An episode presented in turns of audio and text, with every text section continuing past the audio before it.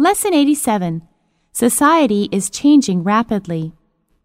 Society is changing rapidly. As a result, more and more people are suffering from stress. Those who are stressed out are often nervous, angry, or ill.